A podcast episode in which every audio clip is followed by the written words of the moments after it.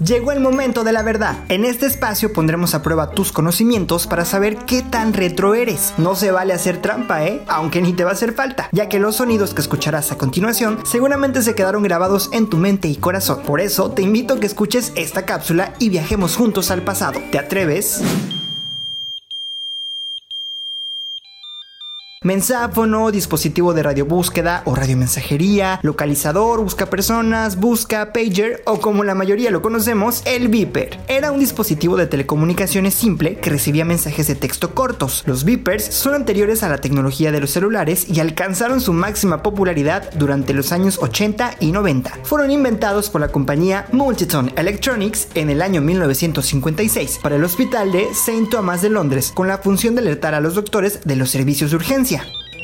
Existían varios tipos de beepers. Estaban los unidireccionales, que solo recibían mensajes numéricos, como por ejemplo el número de un teléfono con el que se espera que el usuario contacte. También estaban los modelos que podían recibir mensajes alfanuméricos y los bidireccionales, que tenían la habilidad de enviar y recibir correos electrónicos, páginas numéricas y servicios de mensajes cortos. El diseño era muy sencillo, ya que incluía una pantalla de cristal líquida, una alerta vibratoria o sonora y botones de control. Y ya, era todo. Utilizaba señales radio para enlazar un centro de control llamadas con el destinatario, lo cual los hacía más seguros que las redes de telefonía celular.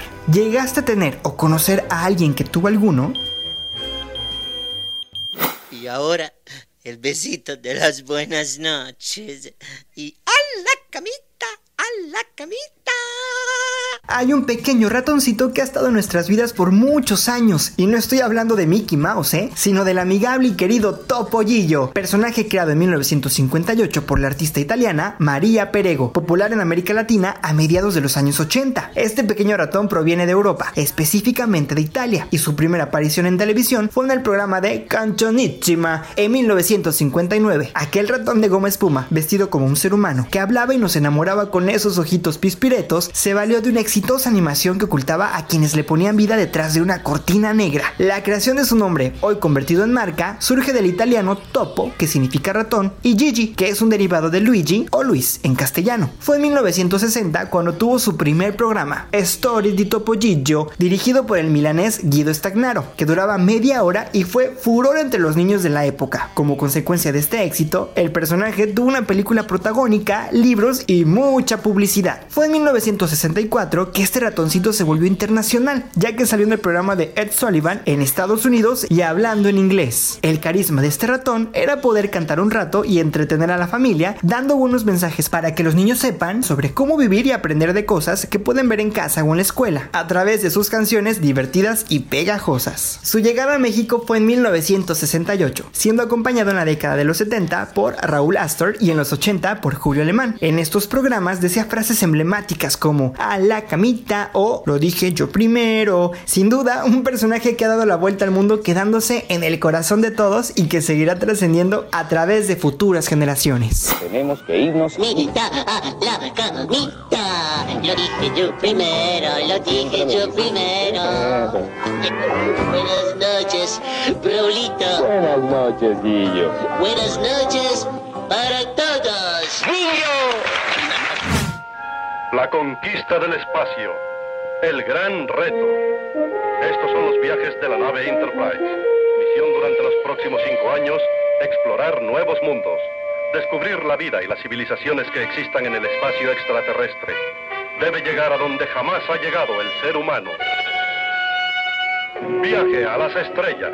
Desde la serie original hasta Star Trek Picard en 2020, la saga Star Trek o Viaje a las Estrellas es un fenómeno que nos desafía por su impacto, longevidad y por el fervor que aún despierta en medio mundo. Por otro lado, se trata de una de las creaciones más rentables de toda la industria cultural estadounidense, un clásico de la ciencia ficción, referencia de la cultura geek y pionera de la diversidad e inclusión en la pantalla, todo eso es Star Trek, la imprescindible saga interestelar. Con el episodio The Man Trap, la serie, ideado por Gene Roddenberry, llegó por primera vez a la televisión el 8 de septiembre de 1966, aunque por ese capítulo era imposible pronosticar que se convertiría en todo un fenómeno, pues la trama era bastante convencional. Los tripulantes de Enterprise viajaban a un planeta casi abandonado y tenían que lidiar con un misterioso monstruo que se alimentaba a base de sal y que tenía la asombrosa capacidad de transformar su apariencia a su antojo. Pero este episodio también reveló algunas de las claves del futuro éxito de la saga, como el mensaje utópico, idealista y de colaboración entre la humanidad que planteaba como parte de su esencia Star Trek. El mensaje a favor de la diversidad era llamativo en un áspero y paranoico contexto internacional marcado por la Guerra Fría, pero también se adaptaba a los nuevos vientos que soplaban en Estados Unidos en los años 60, con el movimiento por los derechos civiles y la contracultura apostando por una nueva realidad social. Impulsada por el extraordinario éxito de su competidora Star Wars en 1977, Star Trek trasladó sus sucesos al cine por primera vez en 1979 y ha sido tan bien recibido por la audiencia que siguen sacando nuevas y modernas versiones cinematográficas. ¿Cómo olvidar el imponente Enterprise o a personajes como el Capitán Kirk o Spock? ¡Ay, qué recuerdos! Larga vida y prosperidad.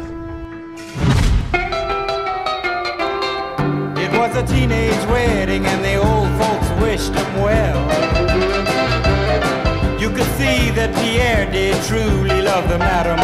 El mismísimo Quentin Tarantino ha confesado que su escena favorita de todas las películas que ha hecho es la famosa escena del baile protagonizada por John Travolta y Uma Thurman en la película Pulp Fiction. Esta película que en 1994 ganó la Palma de Oro en el prestigioso Festival de Cannes y al año siguiente recibió un Globo de Oro y un premio Oscar al mejor guion. Para Tarantino era un verdadero guiño a la cultura pop poner de nuevo a John Travolta en una pista de baile, tal como su legendario personaje de Tony Manero en Fiebre de Sábado por la Noche. Sin embargo, se cuenta que el director estuvo a punto de suprimir la escena de la película debido a que la actriz Uma Thurman sintió una crisis de inseguridad y mencionó que no consideraba estar a la altura del actor. Imagínate, cuando Tarantino le dijo a la actriz que le daba lo mismo si bailaban mal, regular o bien, sino que quería que se viera que los personajes lo estaban pasando genial, la actriz se relajó y se pudo filmar la escena del baile que por lo demás resultó de antología. Menos mal, lo que pocos han visto es un video que se grabó mientras se rodaba la célebre escena, donde puede verse a los actores y al propio Quentin Tarantino deambulando por el backstage antes de filmar la secuencia. Lo divertido es que después de gritar Action, el director, al momento de escoger temas clásicos para sus películas, no pudo resistirse al pegadizo ritmo de la canción You Never Can Tell de Chuck Berry y tal como Travolta y Thurman, se puso a bailar entusiasmado tras la cámara, al lado del personal del staff. No cabe duda de que es una de las escenas más recordadas dentro de su filmografía.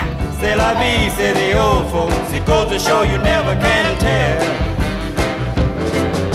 te pareció? Interesante, ¿verdad? Ahora ya tienes temas para platicarle a tus hijos o preguntarles a tus papás. Si quieres repetir esta cápsula, sígueme en mi canal de Spotify y ahí podrás escucharlas para recordar las veces que quieras. Me despido por hoy. Soy Jorge Arjona y nos escuchamos la próxima semana. Pero ah, no puedo irme sin antes preguntarte ¿a qué te recuerda?